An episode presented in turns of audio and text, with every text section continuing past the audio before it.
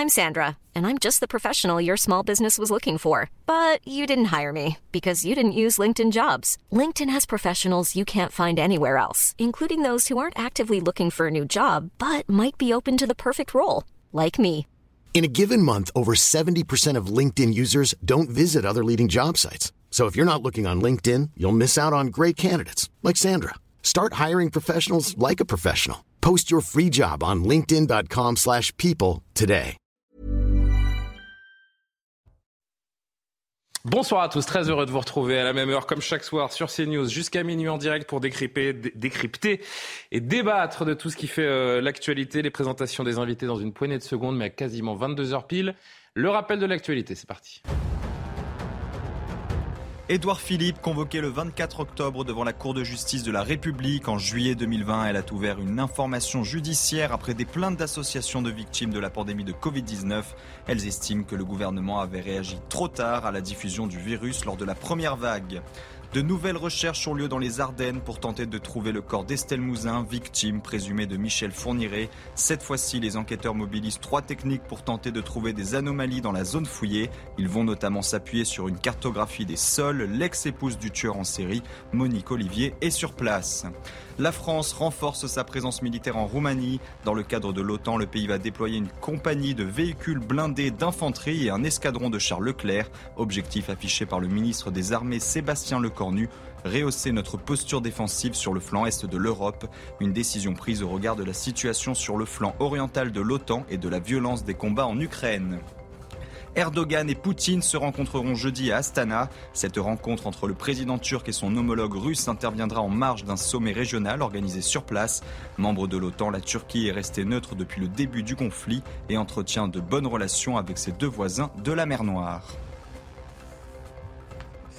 Et pour m'accompagner ce soir, Véronique Jacquier. Bonsoir. Comment allez-vous, chère Véronique? Jean-Sébastien Ferjou est là également, comme chaque soir, directeur d'Atlantico. Bonsoir à vous, euh, Jean-Sébastien. Eric Dorit Maten, qui est avec nous euh, ce soir. C'est un plaisir. Journaliste économie euh, CNews.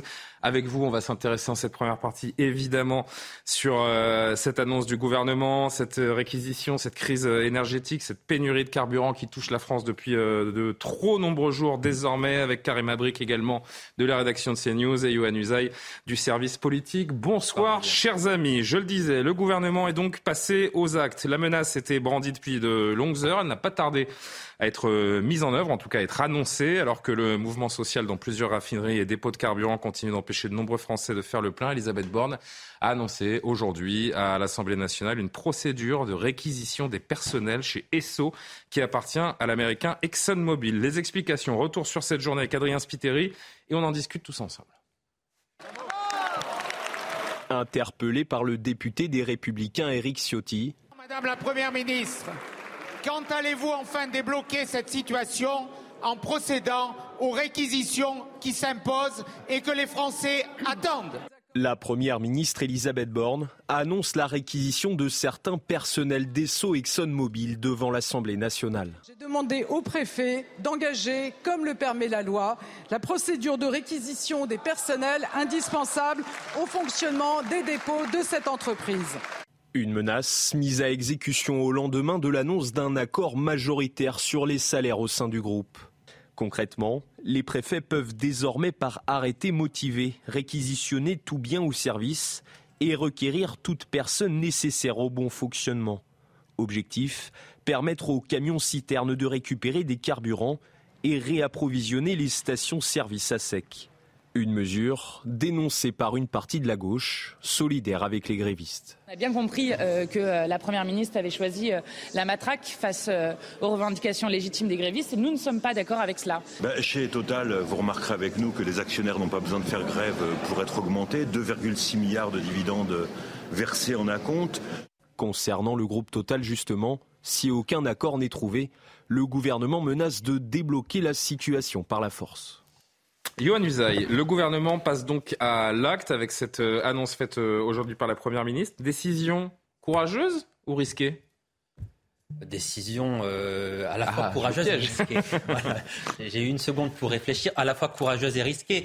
Euh, courageuse, pourquoi? Parce qu'effectivement, il y a le risque de se mettre à dos une partie de la population qui considérera qu'une nouvelle fois, le gouvernement a été trop brutal. Dans un moment politique où le gouvernement est amené à faire preuve de brutalité, il va engager la responsabilité du gouvernement avec le 49-3 à l'Assemblée nationale dans peu de temps pour faire voter le budget. Euh, il va y avoir la réforme des retraites au mois de janvier. Et il va y avoir là les réquisitions pour un gouvernement et un président de la République qui avait promis la concertation, la concertation et encore la concertation, on voit que la réalité ne colle pas tout à fait au discours. Euh, ensuite, il y a des risques. Des risques. Quels risques? D'abord le risque juridique, parce qu'à l'évidence, il me semble que ces décisions vont être contestées devant le juge des référés. On, on verra ce qu'on dira la justice. Euh, euh, le, le, risque également de voir des images, parce que naturellement, on peut imaginer que les forces de police, les CRS, seront peut-être amenés dans les prochaines heures ou dans les prochains jours à aller débloquer ces raffineries et ces dépôts de carburant que euh, les syndicalistes et les grévistes ne se laisseront peut-être pas faire. Donc ça va donner des images, encore une fois, de brutalité. Donc c'est vrai que c'est une décision difficile, me semble-t-il, prise par le gouvernement, mais gouvernement qui a été amené à prendre cette décision parce qu'il a réagi trop tard. S'il avait débloqué plus vite, plus tôt, en plus grande quantité les stocks stratégiques, s'il avait réagi à temps lorsque cette grève a commencé et non pas il y a quelques jours, sans doute n'aurait-il pas eu besoin de prendre une décision aussi radicale, un acte d'autorité en réalité fait par Elisabeth Borne. Euh, Éric de Ritmaten, concrètement, qu'est-ce que ça veut dire cette réquisition? Parce qu'on entend parler donc depuis le, milieu d'après-midi, mais on ne comprend pas bien vraiment euh, ce que ça signifie euh, dans, la, dans la pratique. Ça veut dire quoi? Que les, stations vont rapidement recevoir du carburant? C'est bientôt la fin de, cette crise énergétique ou pas du tout? Alors d'abord, il faut que la réquisition puisse être mise en place. Hein, parce que théoriquement, et ça, Johan a raison, euh, ce genre de procédure est attaqué systématiquement par les syndicats. Ça veut dire que euh, pour que ce soit, si vous voulez, vraiment possible et légal, il faut qu'il y ait pénurie totale, qu'il y ait un blocage total. J'avais noté l'expression d'un avocat, il faut qu'on maintienne un service minimum. Or, dans le cas des stations-service, bah, il y en a certaines qui fonctionnent. Les raffineries ne sont pas toutes bloquées en France, les dépôts ne sont pas tous bloqués. Et donc, ça veut dire que la CGT, d'ailleurs l'a annoncé tout à l'heure, va attaquer cette décision ça veut dire qu'à l'heure où on se parle, Eric de Matin, c'est juste un effet d'annonce, en fait. Euh, moi, je crains que ce soit un coup de communication et que le gouvernement soit obligé d'agir de la sorte, parce qu'il faut qu'il se fasse entendre et qu'il montre une certaine autorité. Après, sur le terrain, j'ai posé la question à ESSO, Exxon. Tout à l'heure, je les ai appelés et ils m'ont dit la chose suivante, c'est que euh, d'abord dans une raffinerie, hein, c'est dans Seine-Maritime, prenons l'exemple, il y a 1000 salariés. 1000 personnes. Euh, pour les opérations vraiment actuellement qui sont bloquées, vous avez une soixantaine de personnes dédiées. Vous savez, ce qu'on appelle les opérateurs de raffinerie. Il n'y en a que 60 et c'est ceux-là qui euh, sont concernés donc par, par, cette, par cette grève. Mais ils ne sont pas tous en grève. Je vais vous donner un chiffre, ça va vous étonner. Hier, ils étaient 15 en grève. Ce matin, ils étaient, cet après-midi, ils étaient 5 en attendez, c'est 5 personnes qui en bloquent 1000 Oui, non, non, bah alors non, vous avez 1000 personnes dans la totalité de la raffinerie, mais chez les opérateurs, je répète, vous avez 60 opérateurs. Donc 5 personnes en bloquent 60 ça fait, ça fait 10% des, des, effectifs qui peuvent bloquer absolument. 5 personnes peuvent bloquer. C'est vraiment le chiffre donné par, par ESSO Exxon pour la raffinerie euh, de, de Seine-Maritime. Donc la réquisition, le patron peut aussi obliger, pour le maintien de l'emploi, obliger le travail dans son, dans son usine ou dans cette raffinerie. Il peut très bien agir aussi sur ordre du préfet. Après, le syndicat peut dire non, c'est pas légal parce que c'est une, atteinte au droit de grève. Ça s'est produit d'ailleurs euh, il y a quelques années, hein, euh, pareil pour la raffinerie de Seine-Maritime. Le préfet avait ordonné la réquisition, ça avait été attaqué, c'était allé au juge des référés, ça avait été cassé. Il y avait eu des allers-retours de tous les côtés. Et finalement, bon, l'affaire s'était débloquée toute seule. Mais vous voyez, lancer vraiment une procédure euh, de réquisition, c'est quelque chose de très très complexe. Après, il y a une autre solution qui avait été faite il y a, quelques années quand il y avait eu le, permis à point. Euh, eh bien, c'était tout simplement le blocage de l'autoroute. Vous vous rappelez, hmm. plusieurs routes de France avaient été bloquées en 2006. Et là, il ne faut pas l'oublier, il y avait eu quand même 500 militaires et des chars AMX-30 qui avaient été envoyés. Sont des images, c'est de la communication. Après, est-ce que ce sera efficace? On verra. Donc pour l'instant, si on comprend ce qui est dit, euh, c'est qu'on est euh, plus dans un effet de com, d'annonce qu'autre chose. Réquisition ne veut pas dire euh, retour à la normale, et cette réquisition est encore moins effective que mhm. la CGT pourrait, pourrait la contrarier, la contredire. en attendant, les Français, eux, se posent la question de, de, ce retour à la normale et du moment où ils pourront tranquillement, sereinement remplir leur réservoir. Arthur Morio est avec nous depuis une station-service de Levallois-Perret. Bonsoir, cher Arthur. La France donc reste très touchée, malgré les annonces gouvernementales du jour, euh, par cette crise de, carburant. Comment ça se passe dans cette station euh, que l'on distingue derrière vous? Ah oui, nous sommes juste à côté du périphérique parisien et vous le voyez, il y a encore de nombreuses voitures qui font euh, la queue. Et le petit problème ici, c'est qu'il n'y a plus que du samplon 98. Donc il y a beaucoup de voitures qui viennent pour du gasoil et qui arrivent à l'entrée de la station sont obligées de faire demi-tour après avoir fait, une heure de queue pour eh euh, rebrousser chemin et chercher une autre station-service. Et nous sommes d'ailleurs avec Wesley. Wesley, bonsoir. Combien de temps avez-vous fait la queue? Ah, Ça fait une heure et demie que j'attends, monsieur. Honnêtement, j'en ai ras-le-bol. C'est la première fois, je crois, que j'attends en l'espace de deux jours. Je, suis obligé de me prendre une petite voiture pour justement consommer moins. Euh, on a ras-le-bol, quoi. On a ras-le-bol. Je sais pas comment faire. Euh, je, sais pas. J'espère que ça va finir dans pas longtemps parce qu'honnêtement, ça peut plus durer, quoi. Faut, réagir, les gens. Les gens, il faut qu'ils réagissent. Faut, faut éviter euh, d'aller se bousculer sur les pompes à essence. Parce que c'est pas comme ça qu'on va réussir à tous avoir un peu de gasoil. Parce que les gens se remplissent 50 litres par 50 litres, honnêtement, on se sortira pas, quoi. Et vous, vous utilisez vos voitures quotidiennement ah, tous les jours, monsieur. Tous les jours. C'est-à-dire que je ne peux pas déplacer. Je suis obligé de prendre une autre voiture pour emmener ma fille à l'école. Euh, celle-ci pour, euh, pour faire les petites courses parce que l'autre, je consomme trop. Donc euh, voilà, on ne on sait plus quoi faire. Merci beaucoup Wesley. En tout cas, pour ce qu'il est de cette station, la cuve est à un bon niveau et on nous a indiqué que 500 mètres de queue, c'était encore le cas hier soir à 4 heures du matin. Donc on verra ce soir jusqu'à quand eh bien, il y a autant de personnes qui attendent pour pouvoir faire le plein. Merci beaucoup Arthur. Arthur Muriot avec Nicolas Vinclair, donc aux, portes de Paris, dans une station toujours euh, saturée. C'est toujours très compliqué, Véronique Jacquier, pour les Français. Ça n'émeut pas les grévistes, apparemment, puisque la grève a été reconduite. On a même appris d'ailleurs euh, aujourd'hui qu'un nouveau site rejoint ceux touchés par la grève, jusque-là épargné par le mouvement. La raffinerie Total Énergie de Donge, près de Saint-Nazaire, entrera en grève demain matin à, partir de, de 5 heures. Il faut savoir terminer une grève, comme l'a dit aujourd'hui à l'Assemblée euh, Elisabeth Borne? Euh, oui, mais la CGT n'a pas du tout envie de terminer la grève. Ce qui l'intéresse, c'est euh, les élections euh, de mars 2023. c'est de où, où M. A remis en jeu, enfin, a, déjà prévu sa succession, c'est-à-dire il ne se représente pas.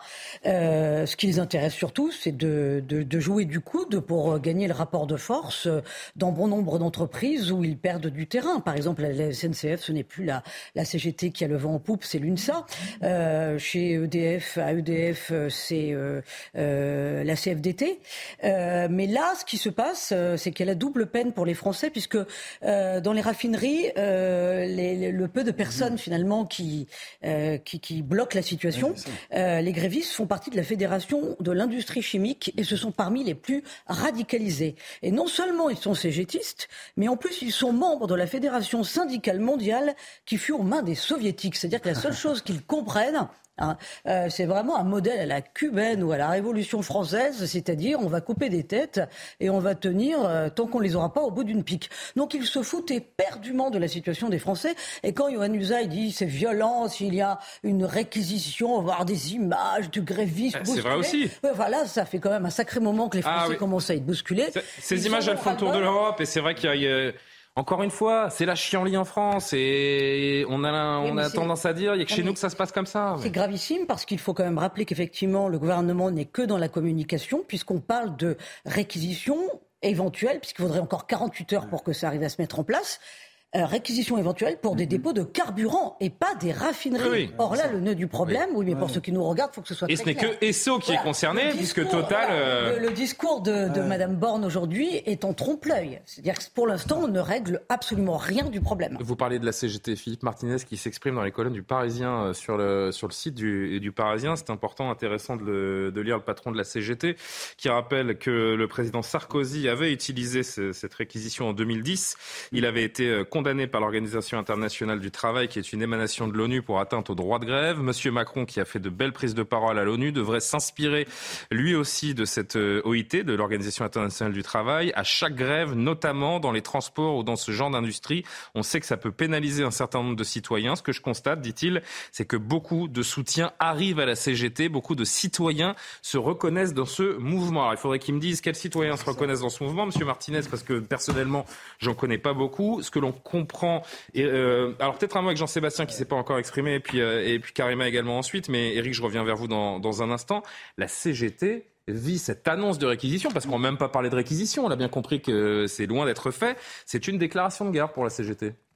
Oui, mais tout ça relève d'un théâtre français, euh, d'un théâtre politique assez classique. Et Véronique Jacquier a très bien résumé la situation. Il y a ces élections à la CGT et la Fédération de l'industrie chimique est effectivement la plus dure. Ils sont véritablement révolutionnaires. Ce sont des gens qui croient encore à la révolution, mais la révolution 1917. Euh, Donc d'ailleurs, ça pourrait être intéressant de se poser la question. C'est vraiment une question, mais on sait que les Russes sont beaucoup investis dans tous les mouvements qui étaient susceptibles de fomenter des troubles euh, dans les pays occidentaux. Ils l'ont fait. On va va d'être conspirationniste n'est pas euh, conspirationniste, ça fait partie des stratégies de guerre hybride qui sont établies et les circuits de financement, je vous dis absolument pas qu'ils ont financé ce syndicat-là, je dis juste qu'il serait intéressant de se pencher là-dessus parce que ça fait partie des stratégies de guerre hybride qui ont été mises en place par les Russes.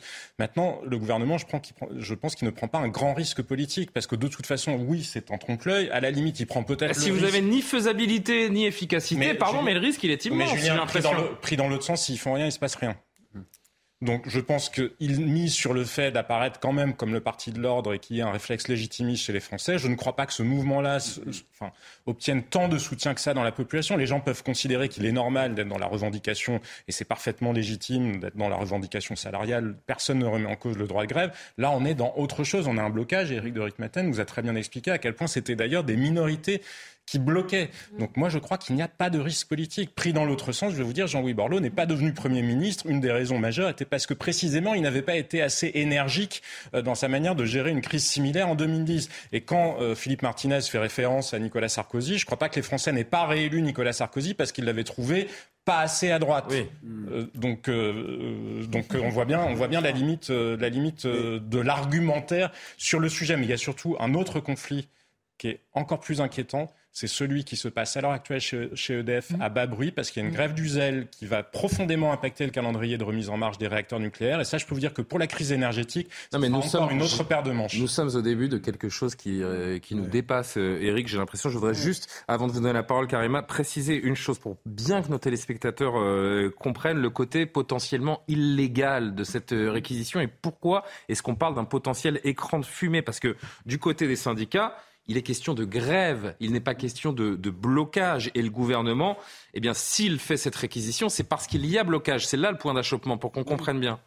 Oui, bah, on comprend que si vous voulez, quand, vous avez une réquisition, c'est que ça veut dire que tout est tellement bloqué et on ne peut plus fournir un service, un service dans les hôpitaux, pardon. Là, en l'occurrence, c'est encore possible de prendre de l'essence. Et donc les, les, syndicats, enfin la CGT va jouer là-dessus. C'est pour ça qu'elle va casser. Alors que peut faire ensuite l'État? Est-ce qu'il va envoyer la police pour obliger les gens à travailler euh, Je ne pense pas que ce soit ça qui soit. Non, mais il y a une question de crédibilité aussi quand vous faites des annonces comme ça. Si derrière c'est pas suivi des faits, c'est pour ça que moi je, maintiens qu'il y a quand même un, risque politique. Quand, je vous dis qu'il y a plus que 5 personnes qui bloquent une raffinerie, euh, peut-être qu'après il y a un mouvement qui va s'amorcer. Il faut que des négociations aient lieu. Si, on veut vraiment être raisonnable, parce que c'est vrai qu'il faut toujours savoir arrêter une grève. On ne peut pas imaginer que ça se prolonge encore des, journées et des journées. Euh, donc là, peut-être qu'il va y avoir une négociation, peut-être qu'il va y avoir aussi la totale qui va accepter à un moment ou à un autre de lâcher euh, du lest. Je pense que c'est euh, ce comme on disait autrefois, il faut du grain à moudre. S'il si n'y a rien à discuter. Bon, sur les salaires, euh, la CGT est gourmande. Elle demande 10% d'augmentation des salaires, 7% pour l'inflation, 3% parce qu'il y a eu des super profits.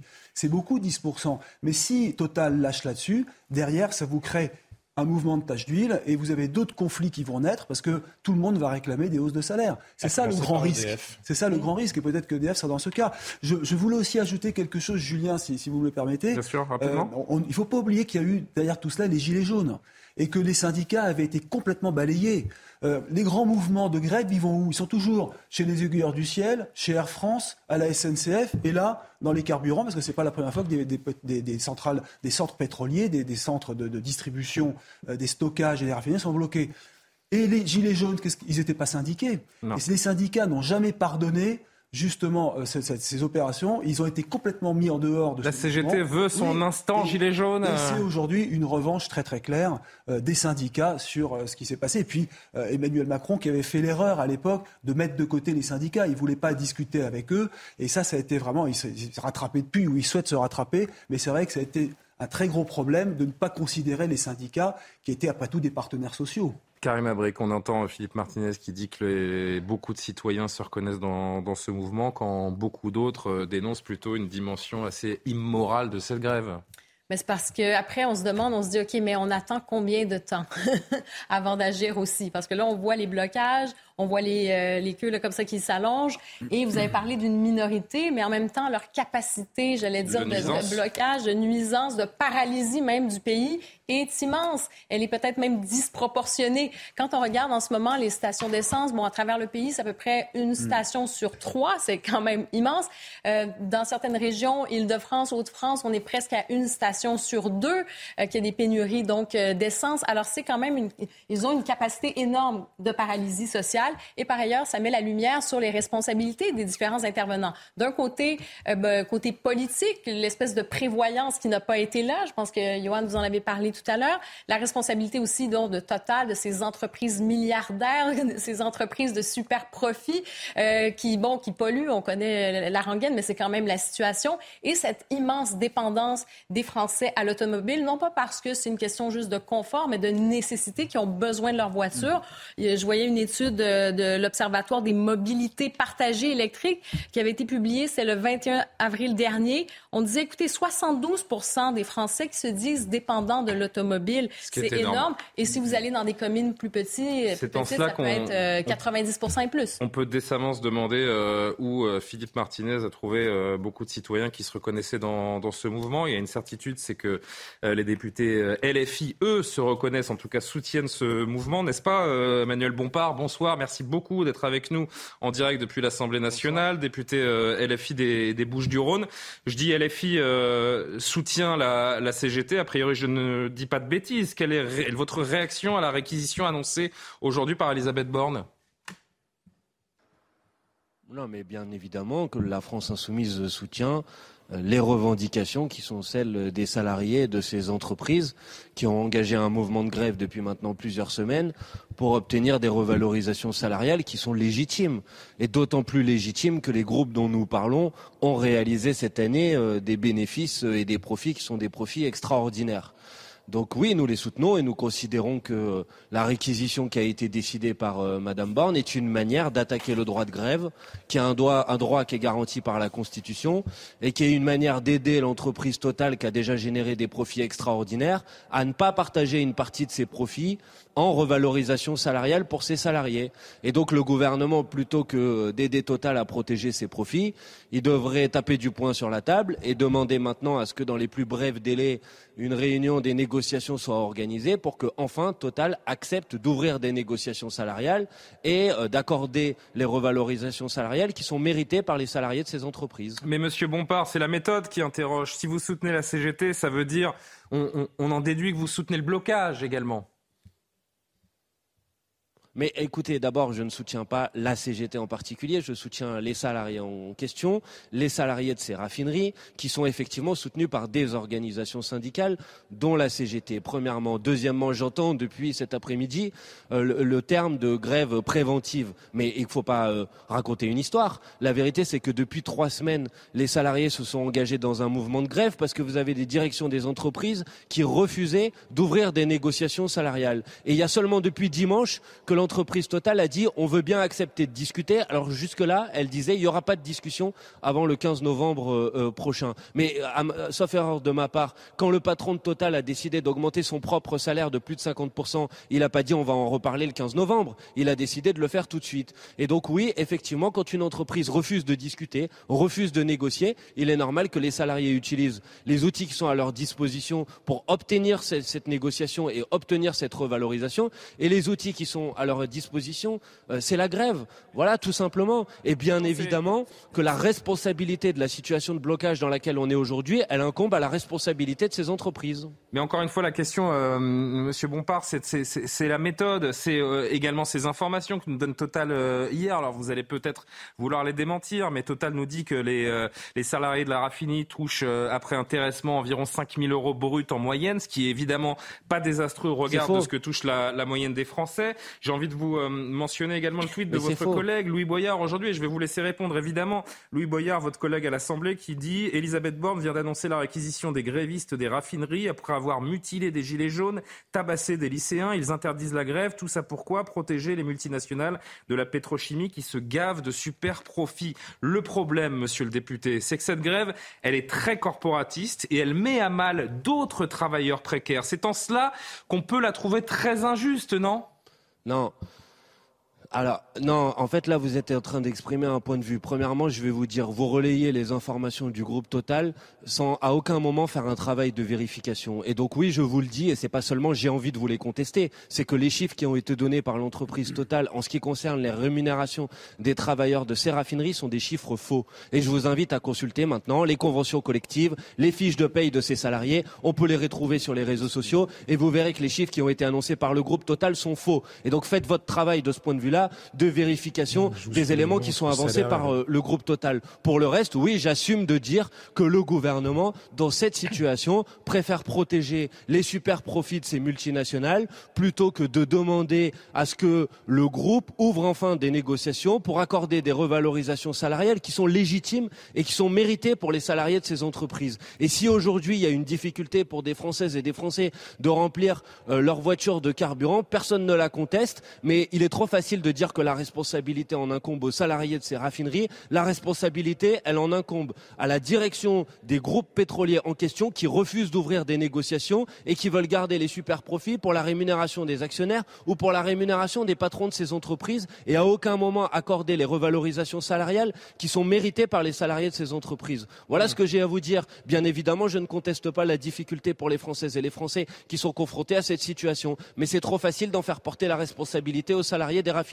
La responsabilité, c'est celle de la direction des groupes et en particulier du groupe Total. Juste un, dernier mot, une, Eric de Ritmaten qui était avec nous en plateau pour une petite précision. C'est vrai que le salaire qui a été donné de, de 5 000 euros brut par mois, ça comprenait des, primes hein, qui ont été et c'était du brut. Donc vous arrivez à 4000 et quelques, et puis il faut voir que ça concerne. et ça concernait tous les salariés également. C'est pas ça concernait les opérateurs euh, de, de, raffinerie qui est un poste à responsabilité. C'est déjà un cadre. Et mmh. donc, c'est lui qui va transformer le fuel, le kérosène, euh, l'essence. La... Vous voyez, c'est quand même un, rôle très important. Bien sûr. En fait, ce que, ce que j'ai retenu euh, de, des chiffres officiels, c'est qu'un agent de maîtrise, il a 2120 euros bruts. Voilà, c'est le chiffre qui a, qui a été donné. Vous voyez qu'on n'a pas raconté n'importe quoi.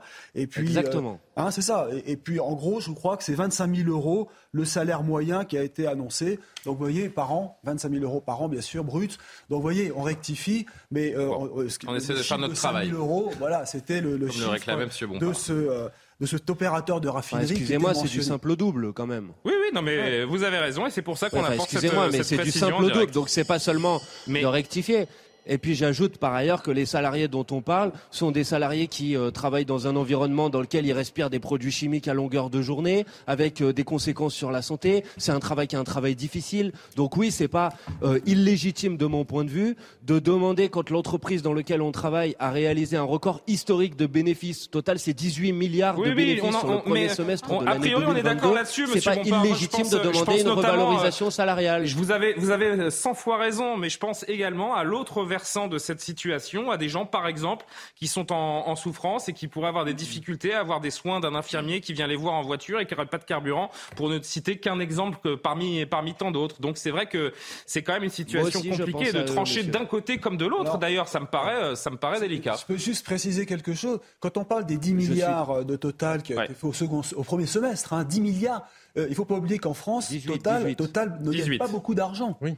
Oui, Total ne gagne pas beaucoup d'argent. Ces 10 milliards du premier semestre, c'est international. Bon, il faut quand même le préciser. Je vais remercier euh, Manuel Bompard, député LFI des Bouches-du-Rhône, euh, d'avoir pris le temps de nous, nous répondre euh, en direct. Au plaisir de vous avoir sur le plateau prochainement. pourquoi pas, Manuel Bompard Merci d'avoir été en direct, en tout cas sur l'antenne de, de CNews. Avec plaisir. on marque une pause, on est très en retard. Pardon aux amis en régie. Et on se retrouve pour continuer la discussion. La galère continue, vous le voyez en bas de votre écran, malgré les annonces du gouvernement pour les automobilistes. À tout de suite. Le JT de 22h30 à 22h34, c'est un concept. Je m'en excuse. Mathieu Devez. La mobilisation contre la réforme de la police judiciaire ne faiblit pas. Une centaine de policiers se sont réunis aujourd'hui devant le siège de la préfecture de police de Paris. Ils dénoncent la réforme défendue par le ministère de l'Intérieur. Elle prévoit de réunir tous les services de la police sous l'autorité d'un seul directeur départemental. Les policiers craignent une perte de compétences. L'Ukraine annonce avoir libéré 32 soldats prisonniers dans un échange avec la Russie. Dans le même temps, le pays a, exhumé pardon, des dizaines de civils tués dans des villes reconquises dans l'Est. À Liman, quelques 110 tombes ont été dénombrées. L'Ukraine accuse les Russes de nombreuses exactions, des tortures ou des exécutions sommaires. Vladimir Poutine se dit ouvert à un dialogue avec l'Agence internationale de l'énergie atomique sur la centrale de Zaporizhia. La centrale nucléaire la plus grande d'Europe est située dans le sud de l'Ukraine et contrôlée militairement par la Russie depuis mars. La semaine dernière, la Russie s'était formellement appropriée la centrale de Zaporizhia, une décision condamnée par l'Ukraine.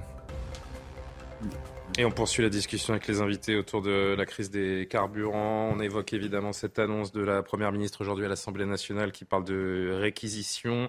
Pour l'instant, et en attendant une éventuelle réquisition, puisqu'on a bien compris il y a un instant que ce serait pas si évident, il est toujours très compliqué de trouver de l'essence, particulièrement dans le Hauts-de-France, en Ile-de-France. Près de 30% des stations-service touchées par la pénurie. Le mouvement de grève a été reconduit euh, aujourd'hui encore et même étendu, euh, on l'a dit aussi il y, a, un instant. Arthur Muriot, toujours aux portes de Paris, devant une station-service il est 22h35. Où est-ce qu'on en est dans cette galère, si je puis dire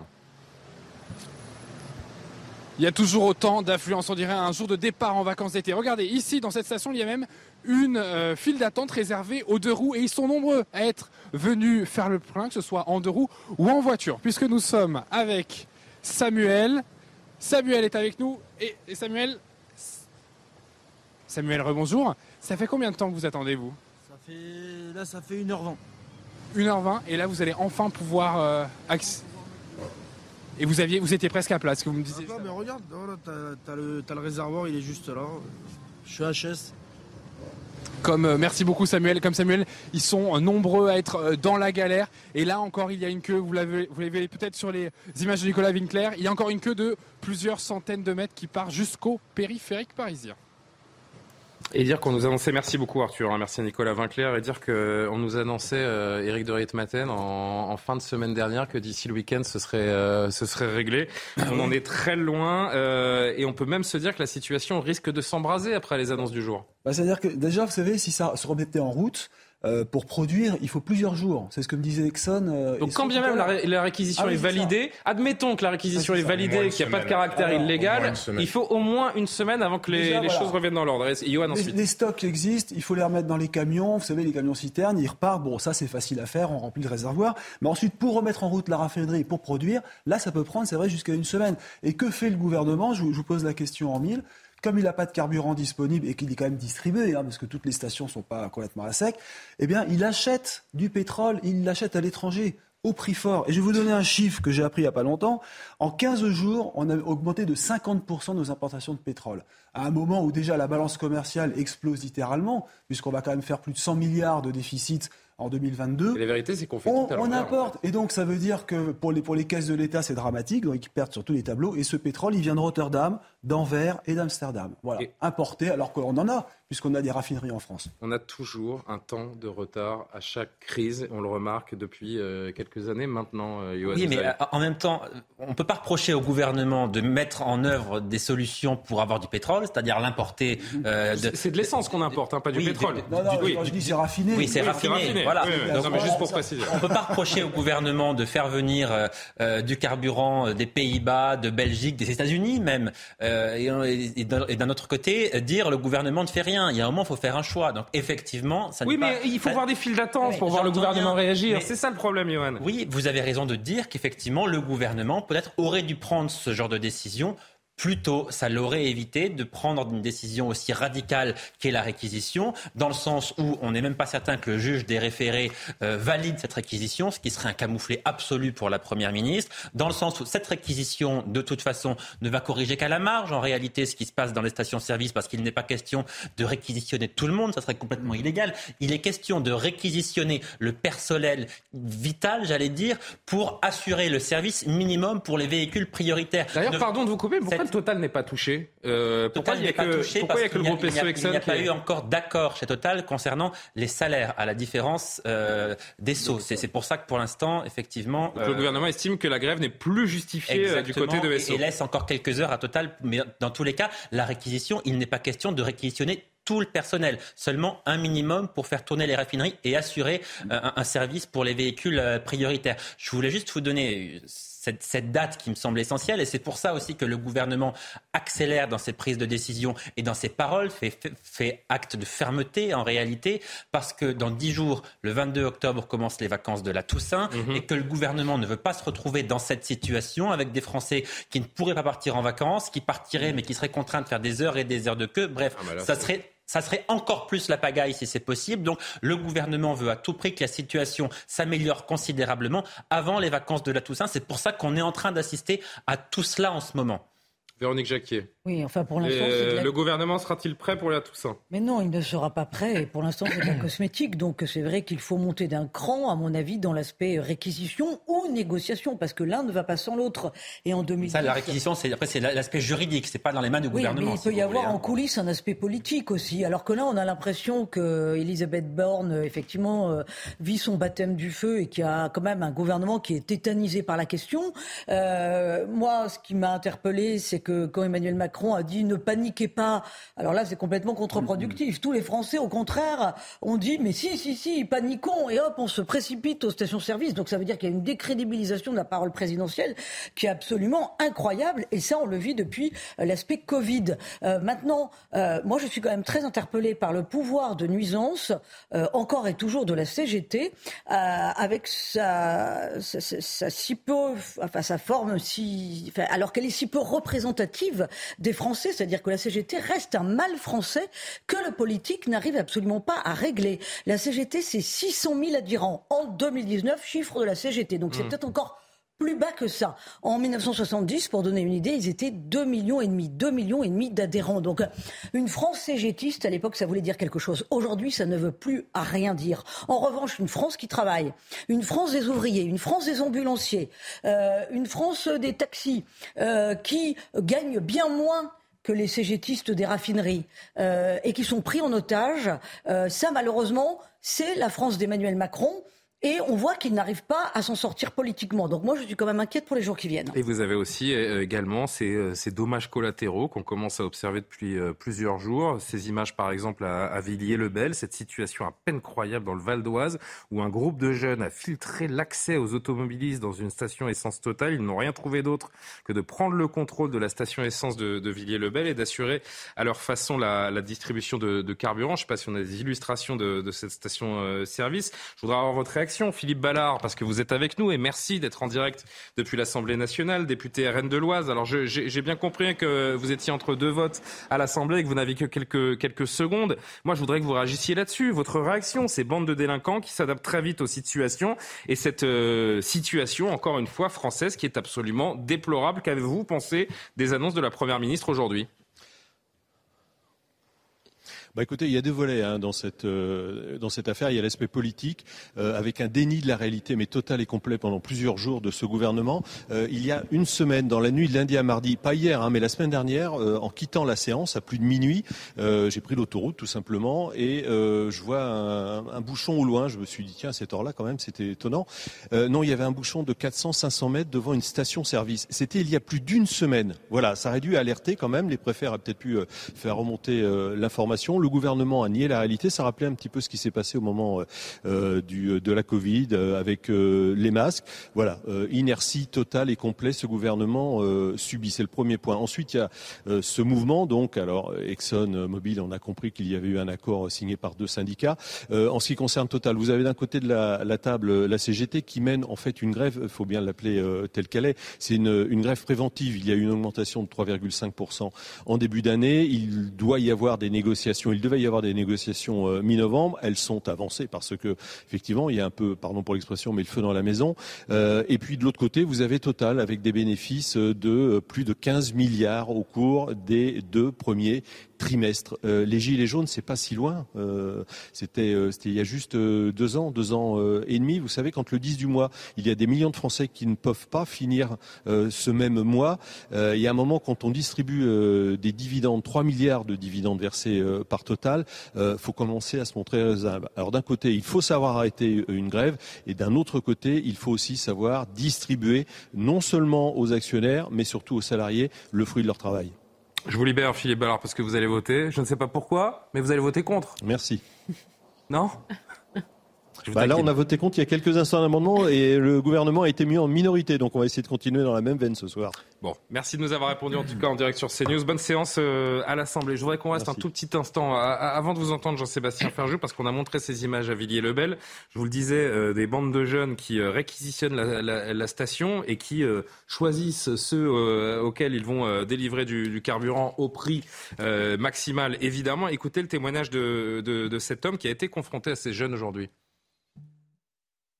Oui, en fait, c'était les mecs de quartier de Villiers-le-Bel. Euh, je crois qu'ils essayaient de vendre, euh, vendre euh, gasoil un peu plus cher pour faire un peu de, l'argent. Et ils m'ont dit de mettre l'essence par où C'est 20 litres avec 50 euros. Donc, dès que j'ai refusé, ils m'ont commencé à insulter dégage de là, tu mets pas l'essence, c'est notre, notre quartier et va voir une autre station d'essence. J'ai eu peur et ma femme, elle a commencé à pleurer, donc j'avais pas le choix, j'ai avancé le camion. Après, j'ai appelé la police quatre fois, ils sont pas arrivés tout de suite. Et dès qu'ils sont arrivés, puis je suis retourné aux stations d'essence. Et après, j'ai rempli l'essence euh, à la présence de la police. Moi, depuis, personnellement, depuis 2011, je suis là. J'ai jamais vu un truc de fou pareil. Et c'est dommage euh, que ce genre de truc ça produit ici en France. C'est un bon pays. Je me sens toujours en sécurité ici. Et puis il y a des gens qui font ça. C'est de n'importe quoi.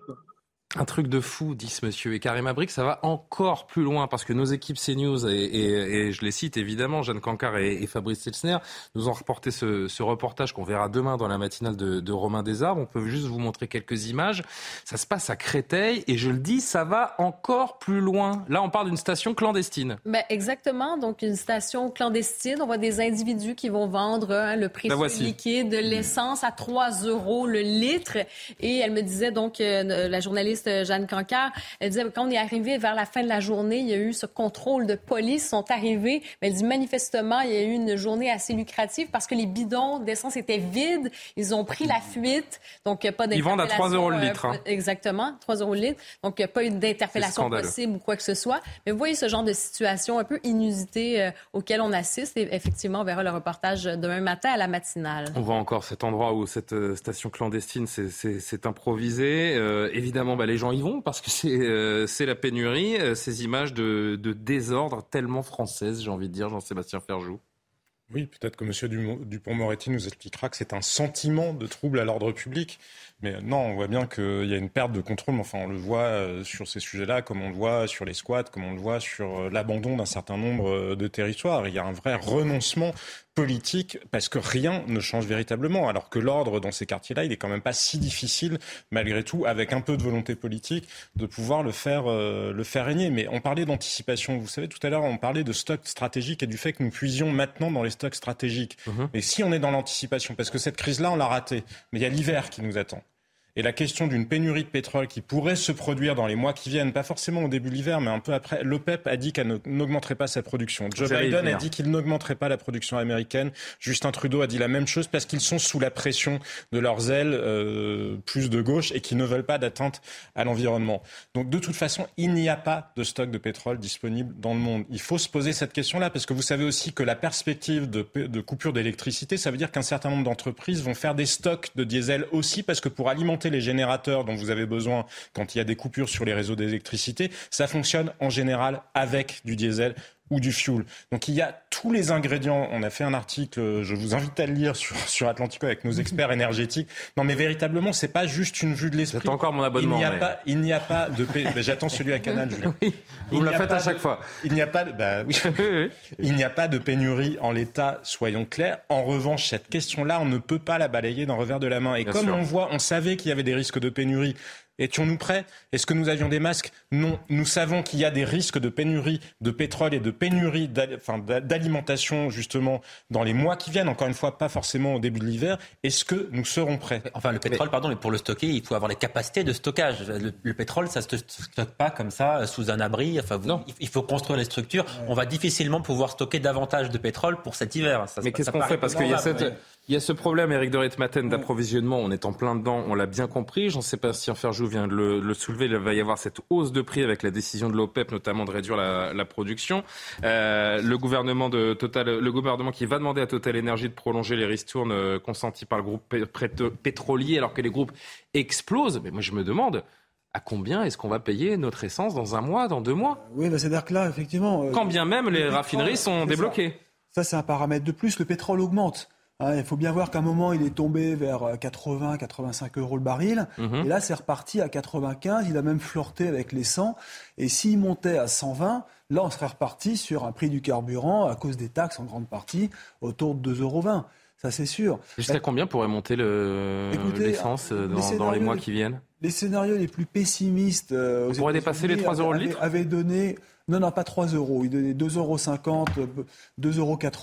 Enfin, en tout cas, c'est déjà énorme. Une prévision américaine. Euh, on prévoyait un, baril à 150 dollars. C'est ce qui avait été donné au maximum aux États-Unis. Voilà. Euh, ça a été atteint rapidement, c'est redescendu. Euh, bon, voilà, maintenant, pour, les stocks, là, vous parliez des stocks. la France a 90 jours de stock. Hein, de, mm. Alors, j'espère que c'est vrai.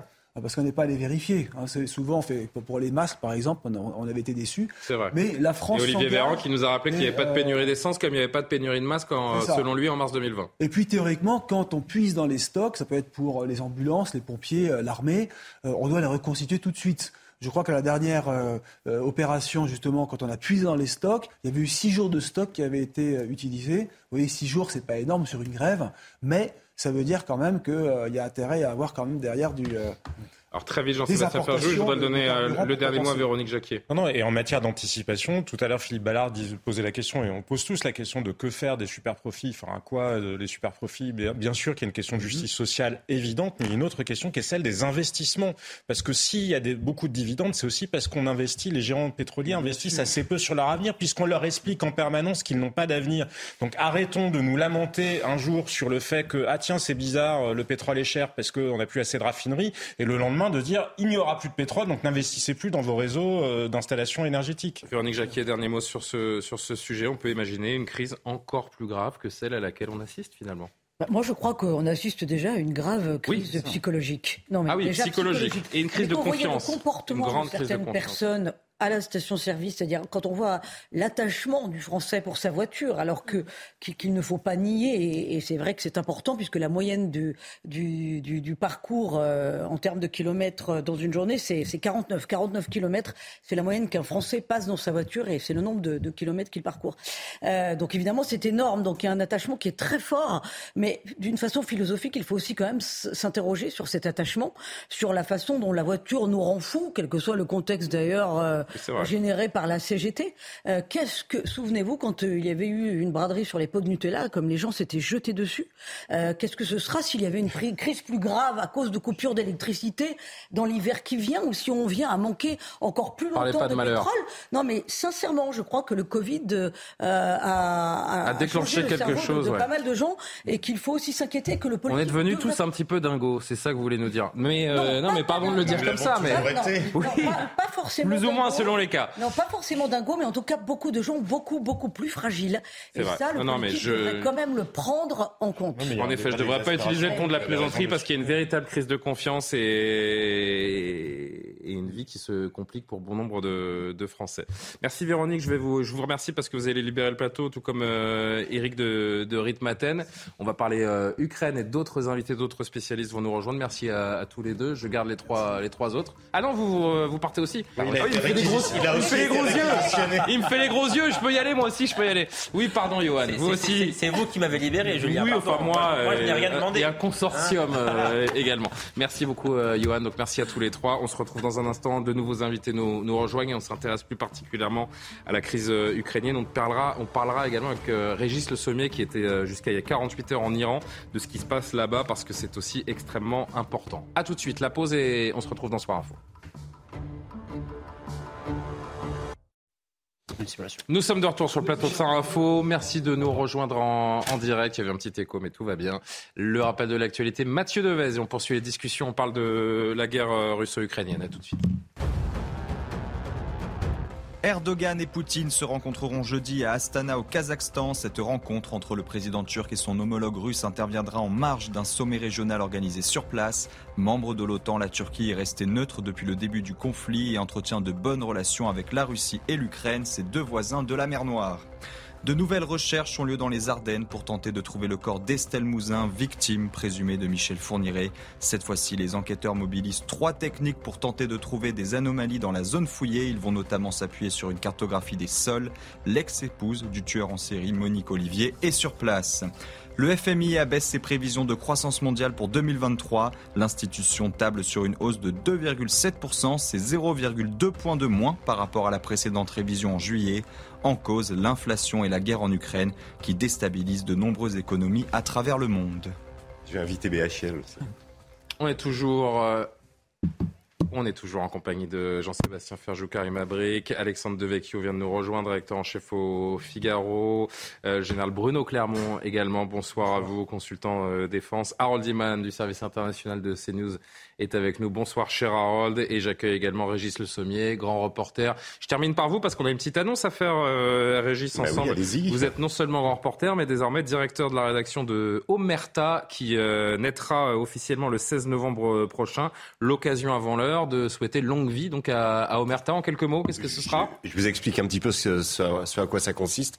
En fait, si vous voulez, ça va être une plateforme, en fait, une sorte de, de web TV, euh, si vous voulez, euh, de documentaires, d'enquêtes surtout de documentaires. On est en train d'en préparer un certain nombre sur la Russie, sur l'Ukraine, sur l'Arménie, sur l'Iran. Donc en fait, sur tous les points chauds, l'idée c'est d'aller sur place. C'est un peu le leitmotiv. Vous savez, c'est ce qui m'anime moi en tant que reporter depuis longtemps. Et là, c'est une déclinaison euh, vidéo, euh, une, vraie, des, vrais reportages, des, euh, des 52 minutes, des 26 minutes, plusieurs formats. Voilà. Eh ben longue vie Omerta, comme je le disais. Merci. Euh, d'ici là, on, on, revient sur cette nouvelle vague de frappes militaires donc russes sur l'Ukraine aujourd'hui, visant à chaque fois des sites euh, énergétiques, privant des villes entières d'électricité, encore des dizaines de missiles tirés euh, et des destructions sévères euh, aujourd'hui. Réunion d'urgence également du G7 qui était convoqué euh, donc également ce mardi. Le président Zelensky appelle à la création d'un bouclier aérien au-dessus de l'Ukraine. Le Kremlin, de son côté, a déjà prévu qu'il fallait s'attendre à de plus en plus de confrontations avec l'Occident. Le rappel des faits des dernières 24 heures avec Kinson et euh, on discute de tout cela ensemble. La ville de Zaporizhia, une nouvelle fois ciblée par les Russes. Selon les autorités ukrainiennes, une salve de 12 missiles se sont abattus ce mardi sur des infrastructures civiles, faisant un mort. Cette concession automobile est totalement détruite. André Razine en est le propriétaire. J'ai attendu la fin des frappes, puis quand je suis arrivé sur place, les pompiers, les policiers et d'autres personnes étaient déjà là. Nous avons commencé à éteindre le feu et à nettoyer les débris.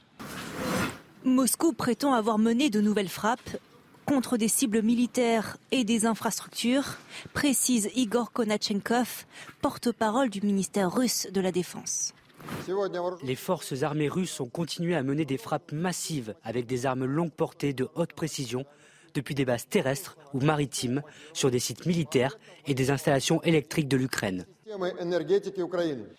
Le gouvernement ukrainien appelle les civils à limiter la consommation d'électricité dans plusieurs régions. Alors que l'hiver approche avec des températures qui vont chuter dans le pays, les installations électriques sont indispensables à la survie de la population, alerte Ravina Shamdasani, porte-parole du Haut Commissariat aux droits de l'homme. Nous devons souligner que le fait de diriger des attaques contre des civils et des infrastructures civiles, c'est-à-dire qui ne sont pas des objectifs militaires, est un crime de guerre. Uh, Moscou comme Kiev estime que la négociation est impossible. Le président ukrainien Volodymyr Zelensky appelle le G7 à aider à créer un bouclier aérien au-dessus de l'Ukraine. Général Bruno Clermont, euh, ce déluge de feu, cette démonstration de force tente-t-elle de masquer la déroute de l'armée russe? Euh, Je pense plutôt que c'est une démonstration d'opportunité qu'il y ait à la fois la situation interne euh, en Russie dans laquelle le président Poutine est, accusé de ne pas être assez ferme, donc est, est, en relative difficulté, en difficulté mais relative parce qu'il reste quand même le président Poutine tout puissant et puis sur le terrain il y a à la fois le recul qu'on a constaté depuis 15 jours, qui est quand même une très mauvaise nouvelle pour l'armée russe, qui n'a pas reculé jusqu'à présent, à part la toute première offensive, et puis l'affaire de Kerch, qui est vraiment un, symbole très fort. C'est le pont de Crimée. L'affaire de l'attentat sur le pont de Crimée, qui est un symbole très fort, une attaque directe sur la Russie, et, qui, et qui du, point de vue de Poutine, justifie des représailles telles qu'on les a vues hier, telles qu'on les a vues aujourd'hui, et telles qu'on les verra sans doute demain. Clotilde Bigot est avec nous, comme c'était le cas hier soir. On le remercie en direct euh, de Kiev. C'est important d'aller régulièrement sur le, sur le terrain. Clotilde, bonsoir. Comment avez-vous vécu les dernières 24 heures depuis euh, notre dernière entrevue hier soir ici même? Alors, c'était 24 heures euh, plutôt calmes. En fait, la nuit dernière, on s'attendait à de nombreuses sirènes qui n'ont pas eu lieu, donc je n'ai pas eu à dormir dans le métro. Et puis aujourd'hui, donc là, je suis revenue à mon appartement dans le centre-ville. Euh, j'ai eu une coupure d'électricité d'environ deux heures et demie, trois heures, mais maintenant l'électricité est revenue. La vie, elle est revenue à Kiev, sauf que ce matin, on a eu une, une sirène aux environs de 8 heures du matin et elle n'est toujours pas terminée. Cependant, on n'a eu aucun nouveau bombardement sur la ville, aucune nouvelle frappe. On attend que cette sirène se termine, mais en tout cas, elle est encore en cours ce soir. Clotilde, vous restez avec nous. Je voudrais juste qu'on voit ensemble cette euh, séquence à peine croyable. Euh, ça se passe chez une dame qui, euh, quelques minutes, quelques heures à peine auparavant, a reçu un missile qui est entré dans son appartement. Elle est miraculée, mais témoigne. Regardez cette séquence. Dites-moi, qu'est-ce qui s'est passé? C'est à cause d'un obus tout ça? Vous étiez en train de dormir à ce moment-là? J'étais assise ici. Je ne dormais pas. Je m'assois ici tout le temps. Tout était calme et silencieux. Et puis quelque chose en feu a volé et tombé ici.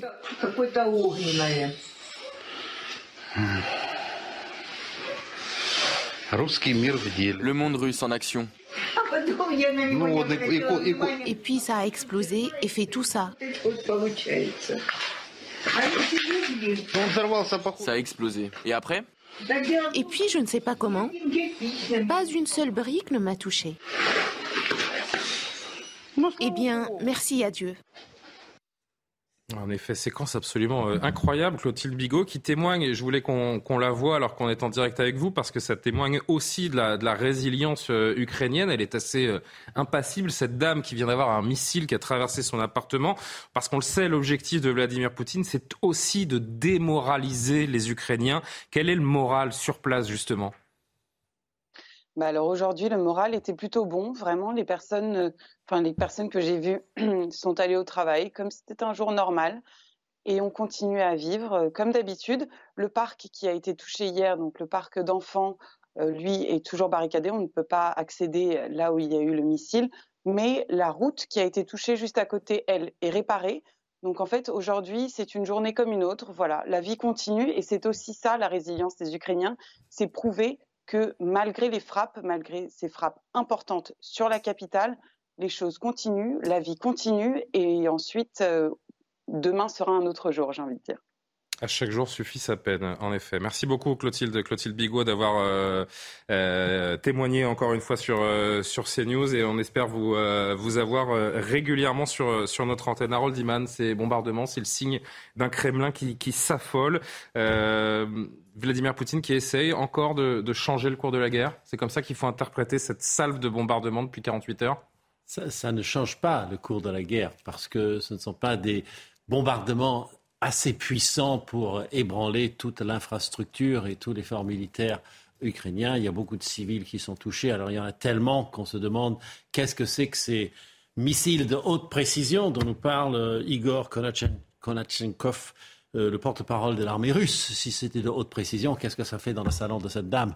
Donc ils envoient ou dans les jardins d'enfants. Oui, alors ils envoient un peu comme ils peuvent ce qu'ils ont, et de temps en temps il y a des choses précises qui atteignent quelques infrastructures. C'est pas avec ça qu'on met euh, l'Ukraine à terre. Non, mais il appelle au démantèlement total du pouvoir ukrainien, Vladimir Poutine. Ça veut dire qu'il faut s'attendre à à ce que ce ne soit qu'un qu'un début, en tout cas, qu'il y ait encore plus de bombardements? À un moment donné, les Ukrainiens seront dotés euh, des missiles antimissiles les plus perfectionnés, qui ne sont pas encore arrivés, et pourront peut-être tirer sur les pas de tir. Mais bon, là, on va dans l'escalade.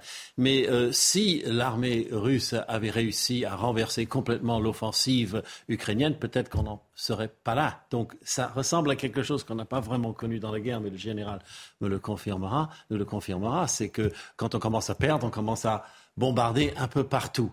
ce, n'est pas si classique comme, comme manœuvre. Je pense qu'on euh, ne voit pas d'avancée décisive à la suite de ce qu'a dit Poutine.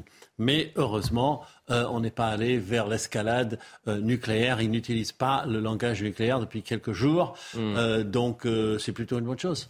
Oui, pourvu que ça dure, euh, j'ai envie de dire. Vous évoquiez, Harold, cette, euh, cette demande de plus de protection antimissile de la part de Volodymyr Zelensky. C'était aujourd'hui, lors de cette euh, réunion d'urgence en visio des pays du, du, G7, du G7, le président ukrainien donc, qui a renouvelé cette demande. Écoutez-le. Je vous demande de renforcer l'effort général pour aider financièrement à la création d'un bouclier aérien pour l'Ukraine. Des millions de personnes seront reconnaissantes au G7 pour une telle assistance.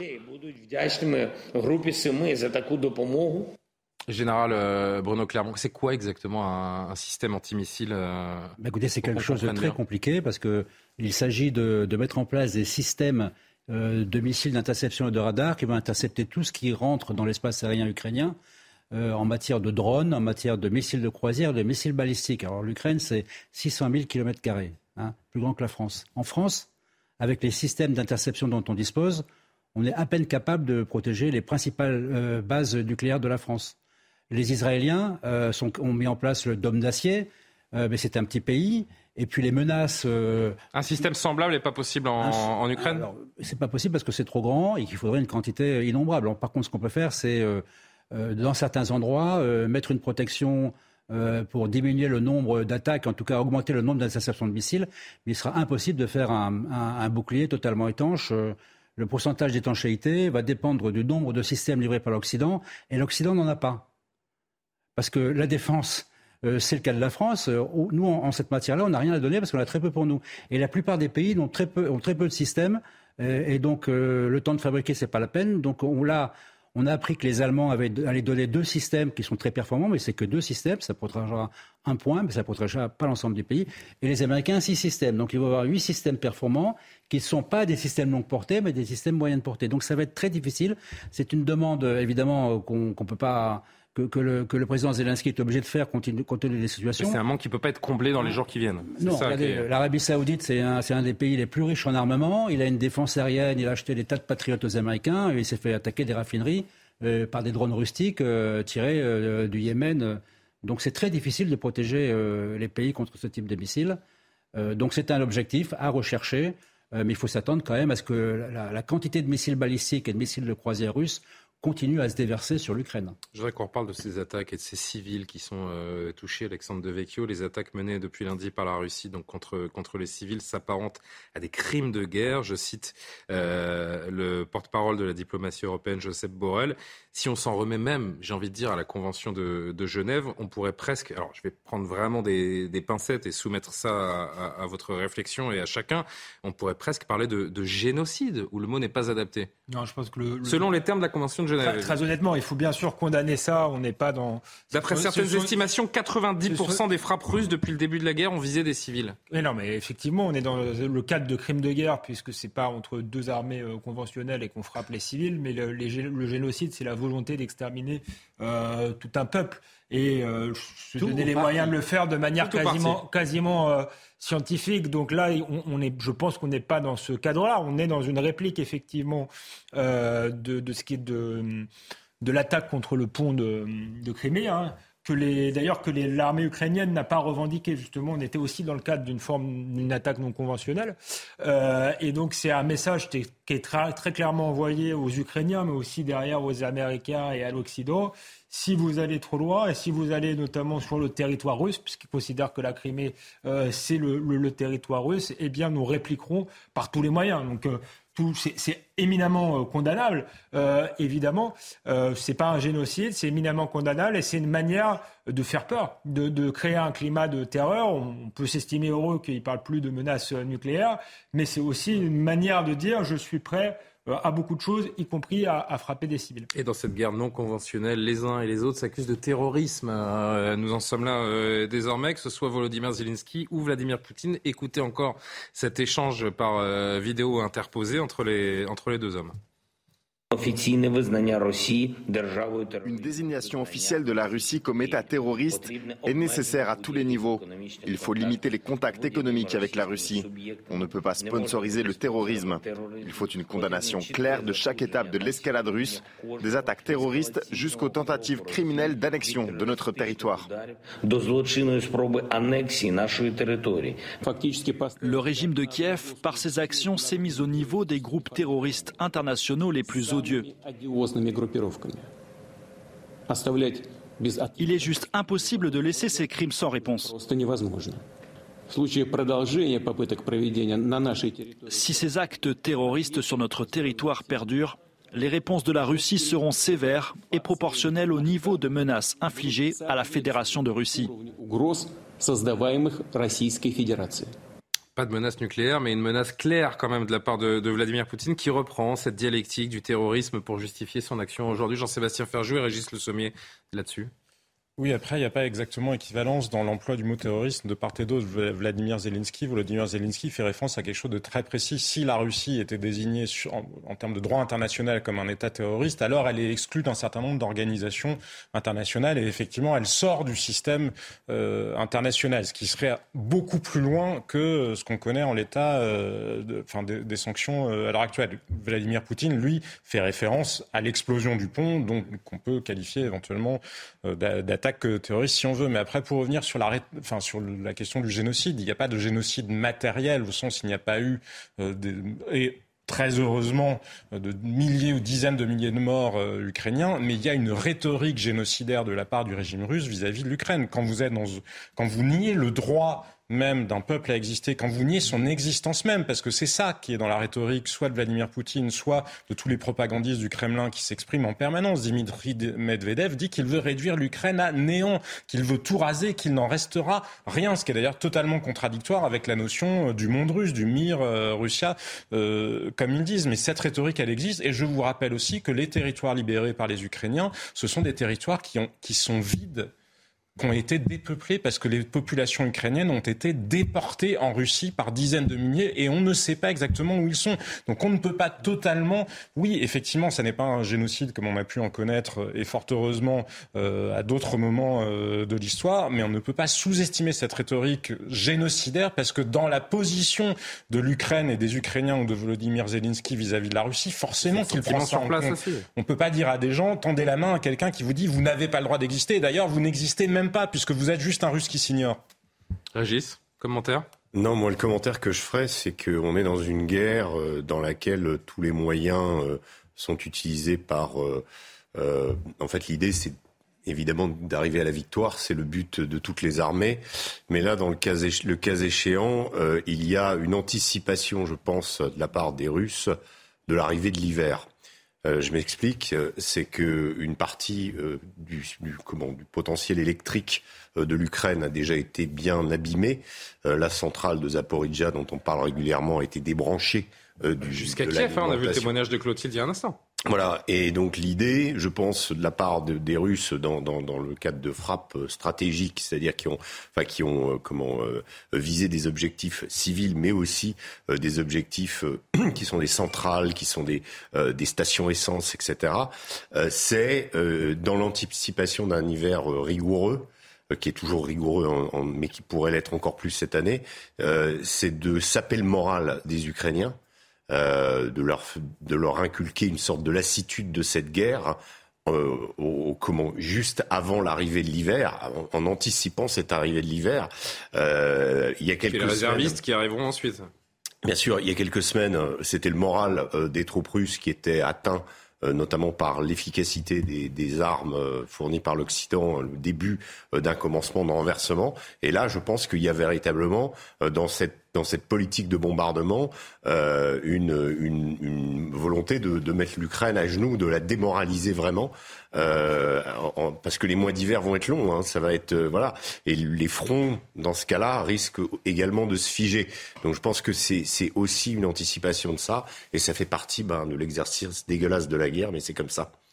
Je rappelle que le, Kremlin, en, plus d'attaquer l'Ukraine, euh, rappelle donc euh, de nouveau qu'il faut s'attendre, et je le disais en introduction tout à l'heure, à de plus en plus de confrontations avec euh, l'Occident. J'en viens donc, Karim Abrik, à cette réunion d'urgence du, G7 aujourd'hui, dont on attendait l'issue et les, et les conséquences. Qu'est-ce qu'il faut en, retenir? Est-ce que l'Occident a, décidé d'appuyer encore un peu plus son aide à l'Ukraine et ses intentions dans cette guerre contre la Russie?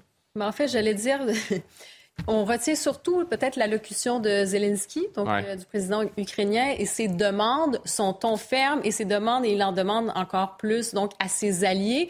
On a parlé tout à l'heure de sa volonté d'avoir ce fameux bouclier anti-aérien, donc euh, ça, ça a été abondamment discuté, mais il y a aussi toute une rhétorique sur Vladimir, Vladimir Poutine, dis-je, euh, parce qu'il dit hein, la Russie doit être complètement isolée et punie.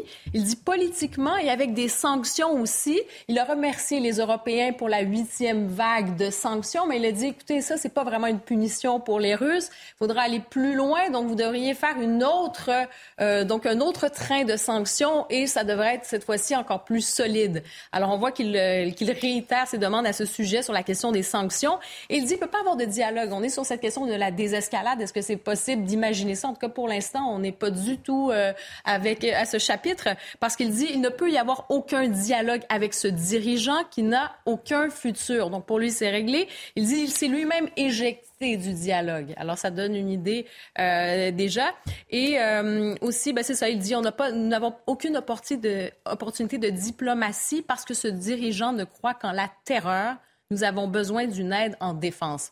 D'où le fait de, ces, fameuses demandes anti, euh, de, ce bouclier antiaérien. Mais vous alliez dire, oui. Non, non, mais allez-y, allez, allez au bout, allez au bout.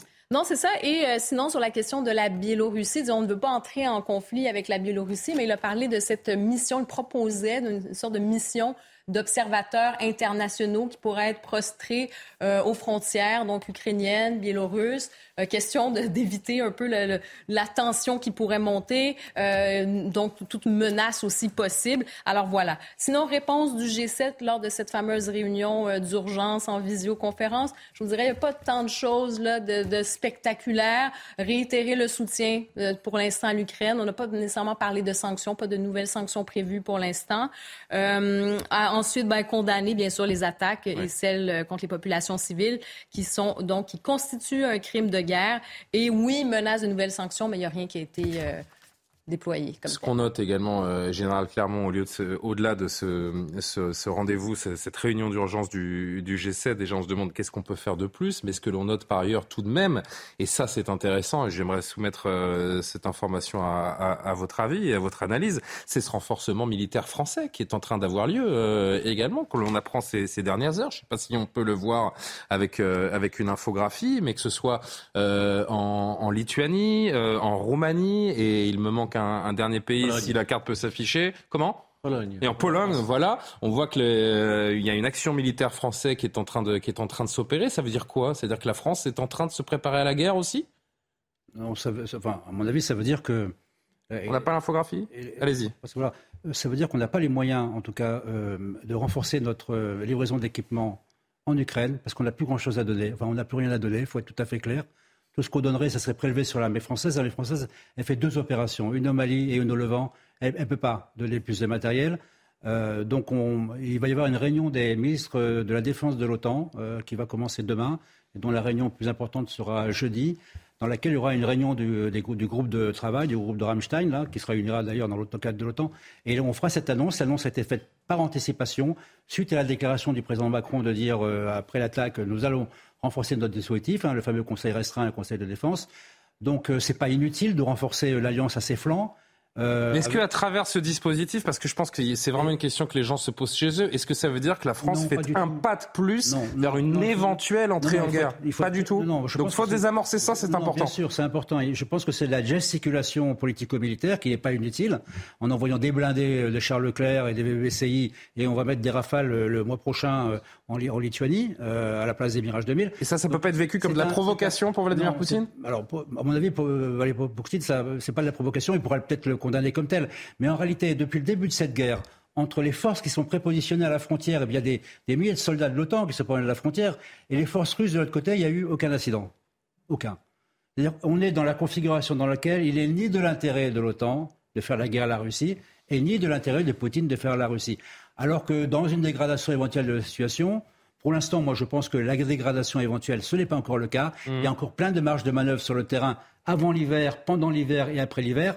C'est une mesure de précaution, une mesure de solidarité, peut-être pour assurer des pays comme la Pologne et les pays baltes, mais pour moi, c'est pas plus que ça. Alors, on va marquer une pause, mais il y, a des questions à se poser encore une fois après la, après la pause. Jusqu'où le soutien occidental peut-il euh, peut aller? Jusqu'où peut-il aller sans qu'il nous, qu'il nous engage? Et puis, euh, Harold, on verra avec vous également le rôle que peut avoir la Biélorussie qui entre concrètement dans ce, dans ce conflit ces derniers jours euh, aussi. Et puis, d'ici la fin de ce, ce soir info, avec vous, Régis Le Sommier notamment, on reviendra aussi sur la situation en Iran parce qu'elle est toujours aussi importante, aussi euh, dramatique pour les manifestants. Et vous euh, y étiez jusqu'à il y a encore à peine, euh, à peine 48 heures. Donc ça sera très intéressant, là encore, de vous entendre. Restez avec nous. Soir Info revient.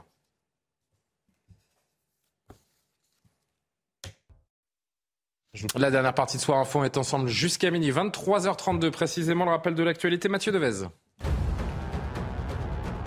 La Russie classe Meta, la maison mère de Facebook et d'Instagram, comme organisation terroriste et extrémiste. Cette décision ouvre la possibilité de poursuites judiciaires renforcées contre ses utilisateurs en Russie. Et dans le pays, on parle même de peine de prison. Le roi Charles III sera couronné le 6 mai 2023. La date a été dévoilée ce soir par le palais de Buckingham. L'événement se déroulera à Londres, à l'abbaye de Westminster. Charles III sera couronné huit mois après le décès de la reine Elisabeth II, qui s'est éteinte le 8 septembre à l'âge de 96 ans. En football, le PSG tenu en échec à domicile face au Benfica Lisbonne en Ligue des Champions. Les Parisiens ouvrent pourtant le score. À la 37e minute de jeu, Juan Bernat est fauché dans la surface de réparation portugaise. Kylian Mbappé se charge du penalty et le transforme. 1-0 pour Paris, c'est son 31e but en Ligue des Champions avec le PSG. Mais en deuxième mi-temps, penalty cette fois-ci pour Benfica. Après une grosse semelle, vous allez voir de Marco Verratti. C'est Joao Mario qui inscrit le but du 1 partout. Paris reste leader de son groupe à égalité de points avec son adversaire du soir. Voilà pour l'essentiel de l'actualité. Jean-Sébastien Ferjou, Karim Abrik, Alexandre Devecchio, Harold Iman, Régis Le Sommier, le général Bruno Clermont, toujours autour de la table pour continuer les discussions autour de la situation en, Ukraine et ce jusque boutisme, j'ai envie de dire, Harold Iman, de Vladimir Poutine. On s'en rend euh, compte euh, chaque jour qui, passe. On parlait du soutien occidental, de cette réunion d'urgence du, G7. Jusqu'où il peut aller ce soutien euh, occidental? Joe Biden s'exprimait encore une fois ce soir. ça pourrait aller jusqu'à la Crimée? Ce soutien occidental ou c'est euh, là encore une, euh, une zone rouge? On n'a pas encore une clarté absolue là-dessus. Euh, pour l'instant, Joe Biden, il va, il, il s'est exprimé à CNN, mais ça va être diffusé plus tard dans la journée. Donc, ils ont lâché des bribes, et la principale, c'est que, selon Biden, Vladimir Poutine est rationnel, mais il a fait une erreur de calcul en Ukraine pensant que les Ukrainiens allaient accourir avec des fleurs devant l'avancée. C'est le péché originel de Vladimir Poutine. Voilà, c'est une assez grosse erreur quand même. Et euh, sinon, euh, il pense que lui-même, Biden, a fait une erreur en pensant que l'armée ukrainienne allait s'effondrer. Donc voilà, on commence à aller dans le rationnel là. Et ce qui, moi, m'impressionne, c'est que euh, Biden pense que Vladimir Poutine est rationnel. Donc ça, c'est peut-être un message, espérons-le, euh, je sais que tu es rationnel, alors parlons rationnellement, tu as fait une erreur, alors euh, c'est un peu... Euh, ça porte oui, ça comme une main tendue? C'est la porte de sortie qu'il offre à Poutine. Si Poutine voulait un petit peu travailler cet axe, c'est-à-dire nous nous sommes trompés, mais nous avions raison quand même. Bon, je ne sais pas, mais c'est une autre manière de parler que de dire nous le bloquerons absolument, nous avons les plus fortes grosses armes. C'est un autre ton qui est employé, oui complètement différent. Et on est dans une espèce de dialectique euh, psychologique euh, euh, angoissante. Donc on fait attention à chaque petit mot. Et, puis on, a du mal à savoir sur quel pied danser également, parce qu'en quelques jours, on nous parle d'apocalypse du côté de Joe Biden, pour ensuite tendre la main, comme vous l'expliquez dans cette interview que, que CNN dévoilera dans, dans, les prochaines heures. Difficile de comprendre jusqu'où cette main peut être tendue, et surtout, Jean-Sébastien Ferjou, si Vladimir Poutine la saisira un jour. Il s'est passé autre chose aujourd'hui. Le ministre des Affaires étrangères russe a dit que la Russie n'excluait pas une rencontre éventuelle entre Joe Biden et Vladimir Poutine au mois de novembre, si les États-Unis la proposaient. Donc on voit bien que c'est un peu mm. un changement de rhétorique aussi. Deuxième Ce qui serait la meilleure des nouvelles, a priori. Ah bah, de toute façon, oui, il vaut toujours mieux que la diplomatie euh, permette de régler euh, les problèmes. Euh, deuxième point aussi, il semblerait qu'il y ait eu une conversation entre Vladimir Poutine et Elon Musk. Vous savez, Elon Musk a fait, milliardaire proposé son fameux plan de paix sur les réseaux sociaux qui s'est attiré beaucoup de critiques. Mais Vice en faisait un article en révélant une partie du contenu de la conversation. Il semblerait que Vladimir Poutine, en tout cas dans ce qu'en restitue Elon Musk, ait montré là où était sa ligne rouge, à savoir la Crimée. C'est-à-dire que la Crimée, là, ça déclencherait l'arme nucléaire.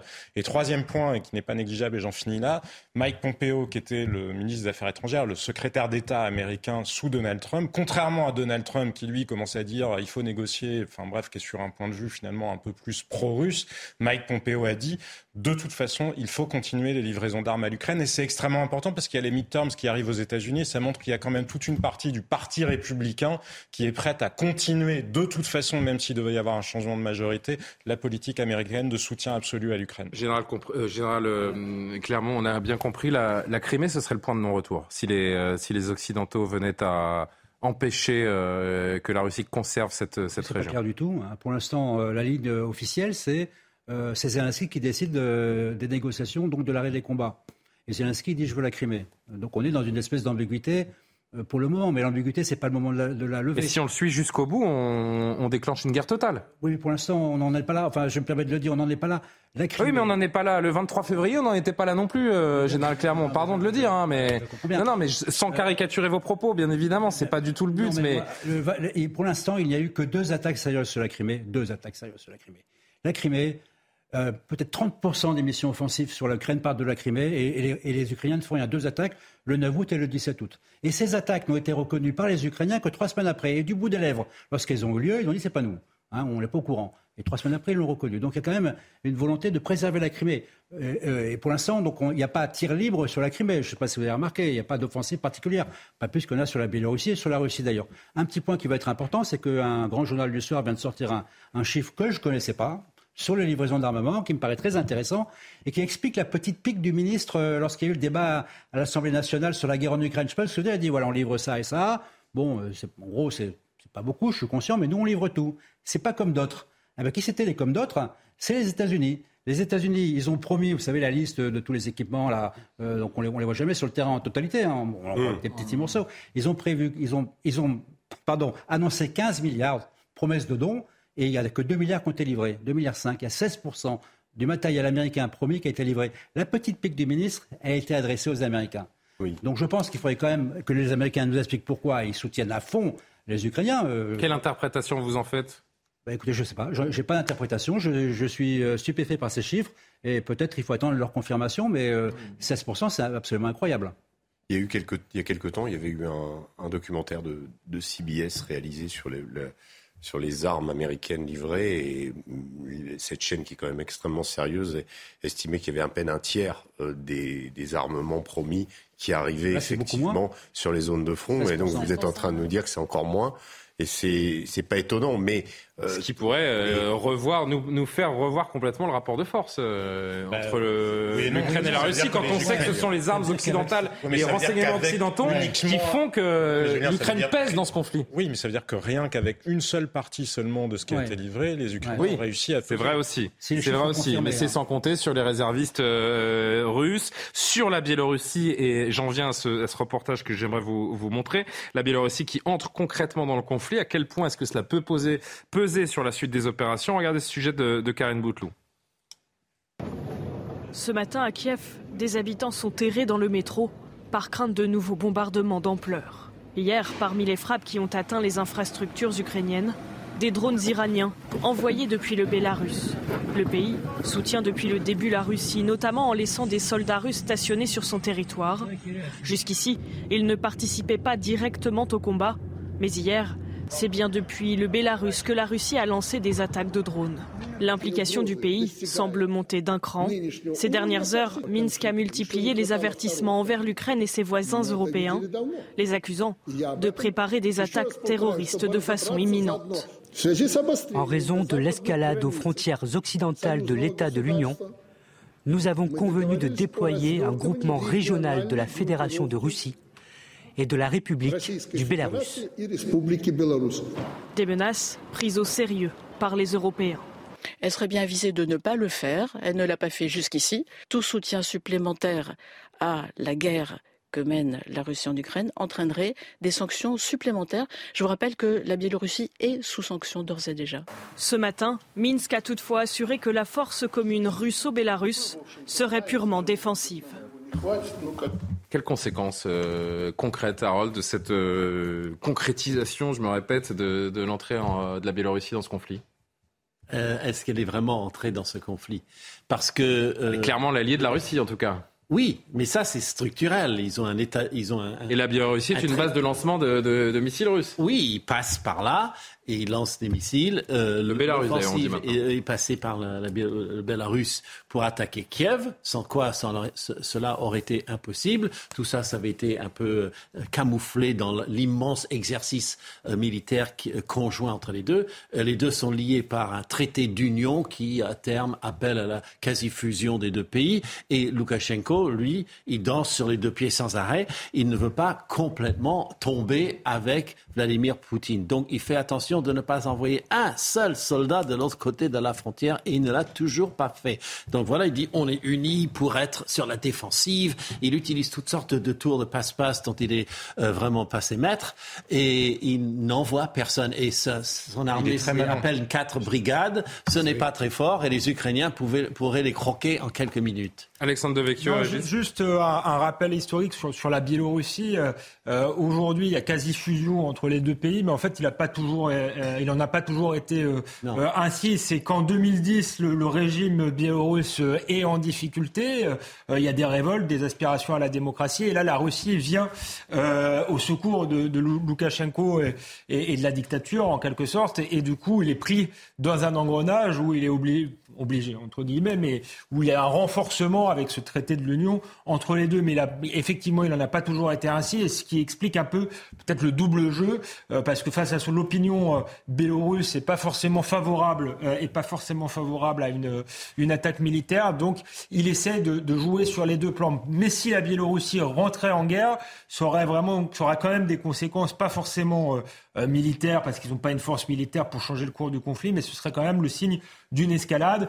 Euh, et les pays voisins, euh, type euh, la Pologne, la Lituanie, la Lettonie, voilà, demandent déjà du renfort supplémentaire. Donc ce serait une escalade de, la guerre. Donc c'est un signal, pour l'instant, c'est un, signal de crispation, pour les pays frontaliers et pour, et pour l'Ukraine. Concrètement, mm. Général et Régis, je viens vers vous tout de suite. Mm. Combien, de, combien de divisions, qu'est-ce qu'elles représentent les, les, forces de Loukachenko? À quel point elles peuvent éventuellement peser dans le conflit Est-ce qu'on le sait À peu près 50 000 hommes dont une seule partie euh, parachutiste force spéciale sont bien entraînés. Ouais. Euh, c'est pas une armée euh, reconnue pour son efficacité et, une cinquantaine d'avions de chasse.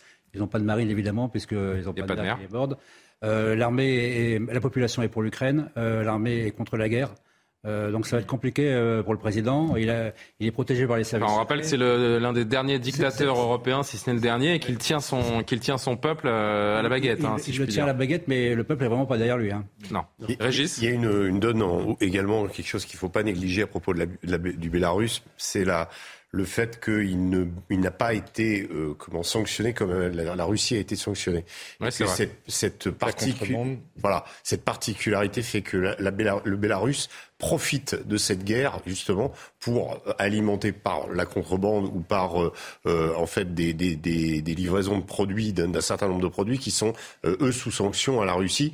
il faut imaginer que aujourd'hui la Russie essaye par tous les moyens de contourner les sanctions. Donc on a parlé souvent de la Chine, on a parlé de l'Inde, mais il y a d'autres pays qui bénéficient de ça, qui sont des pays qui profitent de la guerre. Je pense en particulier au Kazakhstan, énormément la Turquie qui joue évidemment comme d'habitude un double jeu, et puis aussi une plaque tournante au Moyen-Orient qui n'a pas condamné l'intervention, c'est Dubaï, ce sont les Émirats, où il y a énormément de business qui se fait encore avec la Russie et des, beaucoup de sociétés internationales ouvrent des franchises à Dubaï justement pour pouvoir continuer à commercer avec la Russie. Donc il y a tout un réalignement et le Bélarus là-dessus a énormément d'importance. Je parle également au, niveau des produits de, luxe. Vous savez, euh, un certain nombre de, marques de luxe ont, quitté la Russie. Euh, dans le Bélarus, elles sont toujours disponibles et euh, les Russes s'approvisionnent là-bas. Un tout dernier mot, parce qu'on va, on va profiter, je le disais tout à l'heure, des, des 5-6 dernières minutes pour évoquer également la situation en Iran avec Régis qui, qui en revient. Euh, Vladimir Poutine qui rencontrera euh, Erdogan, le président turc, demain. La Turquie qui a appelé la Russie et l'Ukraine à un cessez-le-feu viable dès que possible, estimant que les deux pays s'écartaient du chemin de la diplomatie alors que la guerre perdure. Est-ce qu'on doit en attendre quelque chose en, en 30 secondes? En l'état, je suis pas certain. La Turquie pourrait clairement être un acteur euh, qui, parce qu'ils ont réussi à tenir une ligne de crête, mais je pense surtout que Vladimir Poutine attendra le moment où il considère que militairement la situation lui est favorable avant de négocier. Et puis on le voit, il commence à discuter avec les Américains. Et juste sur Loukachenko d'un mot, je pense qu'il est extrêmement malin. Il a toujours réussi à manipuler Vladimir Poutine. Il a pas, il est en situation de faiblesse apparente, mais la réalité c'est que ça fait plus de 25 ans, ou quasi 25 ans, 1999, que le traité d'union entre la Russie et le Bélarus a été signé. Il vous aura pas échappé que le Bélarus Russe est toujours un État indépendant. Et il sait admirablement manœuvrer Poutine. Et souvenez-vous, au début de la guerre, il avait même joué, il joue à l'idiot, et c'est ce qui lui permet d'être malin.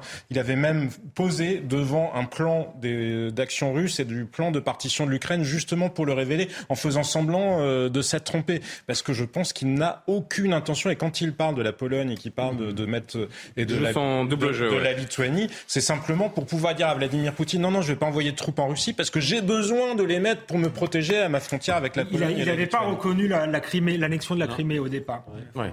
Donc c'est pas un allié aussi évident pour, euh, pour Vladimir Poutine. Et on verra ce que donnera cette rencontre donc entre les présidents russes et turcs euh, demain. Un début des escalades, euh, faut-il y croire? En tout cas.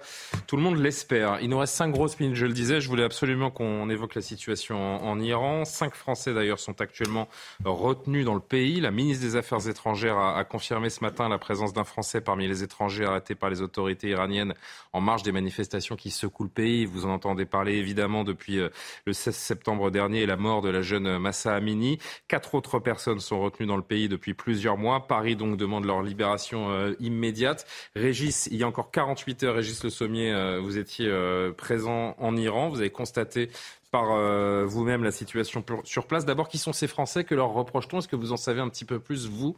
Et est-ce qu'en tant que Français, d'ailleurs, euh, en Iran, vous vous êtes senti euh, en danger, menacé ces derniers jours? Alors, je ne me suis pas senti menacé. Je suis resté une semaine, mais effectivement, les deux derniers jours ont été extrêmement compliqués. À partir du moment où on a découvert là-bas, justement, cette vidéo de confession de ces deux universitaires, enfin profs, qui, étaient, qui ont été comment, détenus depuis le mois de mai et dont on voit apparaître euh, cette vidéo. Et quand vous êtes euh, sur place, c'est tout de suite euh, très très compliqué parce que vous vous dites c'est le retour de la politique des otages, L'Iran est habitué à, depuis 1979, euh, hein, depuis la, euh, le, fond, le, fondement de la, de la, République islamique, avec euh, les, la fameuse crise des otages américains. Depuis, de façon récurrente, il y a eu cette, ce marchandage d'otages. et donc, en tant que Français, ben, évidemment, on s'est demandé si on n'était pas, ben, on était des cibles idéales. On pouvait. Qu'est-ce qu'ils risquent ces Français sur place bah, Ils risquent, si vous voulez, d'être détenus pendant une, une, une durée indéterminée. C'est-à-dire, euh, euh, alors ils peuvent subir des, des, sévices, mais si vous voulez, là, c'est plutôt dans l'hypothèse de les échanger contre des Iraniens euh, euh, détenus à l'étranger ou contre des... Euh, voilà, ils deviennent une monnaie d'échange. je ne pense pas qu'il y ait, de la part du gouvernement iranien, l'idée de, de, de, les torturer. voilà. Mais, mais encore que tout est possible. Mais en tout cas, voilà, c'est là clairement des monnaies d'échange. Et il y avait dans, dans, dans cette vidéo, clairement, de la part des autorités iraniennes, l'idée d'envoyer un message à leur propre peuple. Et leur propre peuple, c'est, regardez, c'est un complot de l'étranger, c'est assez facile c'est un grand classique. C'est le message qui est passé par le président et les voilà. sur place. Donc on les fait raconter euh, comment un, narratif particulier, on leur dit vous dites ça, et, c'est voilà c'est à destination du peuple iranien. Euh, le peuple iranien étant lui-même euh, habitué de, de, de, cette rhétorique de la part de son propre gouvernement. Vous en revenez donc, je, je le rappelle, il y a quelques jours seulement, vous étiez sur place au moment de ce fameux piratage de, de, la télévision, dont on va revoir les images, donc la télévision nationale, le JT évidemment sous contrôle de, de l'État. Et à ce moment-là, euh, cette image euh, apparaît, l'ayatollah Khomeini qui euh, est visé d'une cible, avec les images de ces jeunes femmes qui sont les, les martyrs désormais de ce, de ce mouvement de contestation. Qu'est-ce qui s'est passé concrètement au moment où ce, ce, piratage a eu lieu? Est-ce qu'il y a eu une forme de, de sidération générale? Et comment vous, vous qualifiez la situation actuellement? Comment ça peut aboutir? Si vous voulez, ce qui est, ce qui est intéressant, enfin là, c'est l'œuvre évidemment de hackers hein, qui ont été euh, relativement doués et de façon à monopoliser et à, et à, pirater cette, cette télé de l'État. Euh, mais on peut penser à, à, des, un acte d'universitaire, enfin de gens qui ont euh, des connaissances informatiques très poussées. mais ce qui, ce qui, veut, ce qui veut dire d'ailleurs que le mouvement reste, moi ce que j'ai pu constater, c'est un mouvement qui commence en gros en fin d'après-midi. c'est tous les jours. C'est-à-dire que tous les jours, vous, avez, vous commencez à avoir des mouvements de police à, l'intérieur de Téhéran. Euh, ça, on, on, observe ça quand on, quand on, quand on se promène. Euh, c'est d'ailleurs assez dangereux pour nous. C'est évidemment euh, les Occidentaux qui ont été arrêtés l'ont été en accompagnant ou en allant voir ces manifestations. il faut faire très attention.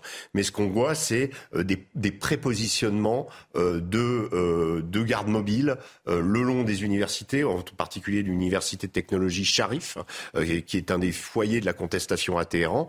Euh, l'université de médecine aussi à, à, Shiraz, euh, là j'ai pu le voir aussi avec les slogans euh, qui avaient été, qui ont été mis sur les murs. Et, voilà, donc on commence à voir ça à 4 heures de l'après-midi. Très intéressant aussi, c'est un, un, pays qui est sous, c'est un trou noir numérique. C'est-à-dire que tout est sous, sous, une chape de plomb. Toutes les applications sont fermées.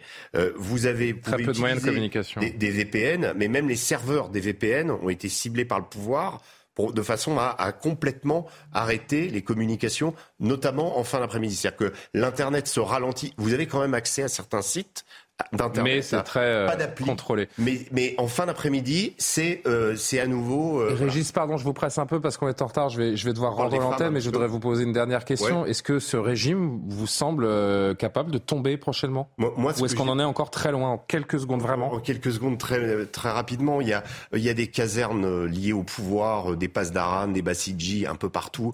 L'Iran reste quand même très. C'est une société extrêmement tenue. pour le moment, c'est les centres universitaires un petit peu ça, déborde, ça commence à déborder un petit peu, mais si vous voulez, ça reste des mouvements encore euh, qui, qui, sont sectorisés. Euh, il y a aussi une partie de la population, notamment dans les campagnes, qui n'est pas du tout réceptif à ce mouvement. Donc il faut voir que la société iranienne euh, craque, oui, mais je pense que pour revenir à la résolution du voile, ce qui, est, ce qui est intéressant aussi, c'est qu'il y a une, un abandon du voile qui se fait progressivement, c'est-à-dire que le voile, vous le voyez, au, début il est sur la tête, et puis à la fin il finit sur les épaules. On vient euh, voir les femmes, on vient leur dire euh, vous remettez votre voile, mais de progressivement et dans certains coins ça se fait pas du tout. Donc vous voyez des femmes sans voile dans la rue. Donc euh, c'est pas partout. La situation évolue, même si il est trop tôt pour dire que le régime pourrait tomber. Cette euh, révolution féministe de fond, euh, elle ira elle jusqu'au bout, mais elle prendra un peu, un peu plus de temps. Merci Régis Le Sommet. Je rappelle la création du site Omerta, donc à partir du 16 novembre prochain, du Média Omerta, pardonnez-moi. Merci à tous les six d'avoir participé à cette émission. Merci surtout aux téléspectateurs de nous suivre chaque soir. Sébastien Cacchino, Inès Latrèche ont préparé cette émission. C'est Simon Guillain qui vous donne rendez-vous pour l'édition de la nuit dans quelques instants. À demain pour Soir Info. Bonne nuit.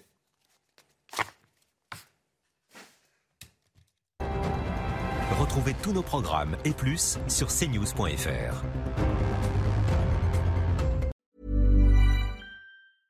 Even when we're on a budget, we still deserve nice things. Quince is a place to scoop up stunning high-end goods for 50 to 80% less than similar brands. They have buttery soft cashmere sweaters starting at $50, luxurious Italian leather bags, and so much more. Plus, Quince only works with factories that use safe, ethical, and responsible manufacturing. Get the high-end goods you'll love without the high price tag with Quince. Go to quince.com/style for free shipping and 365-day returns.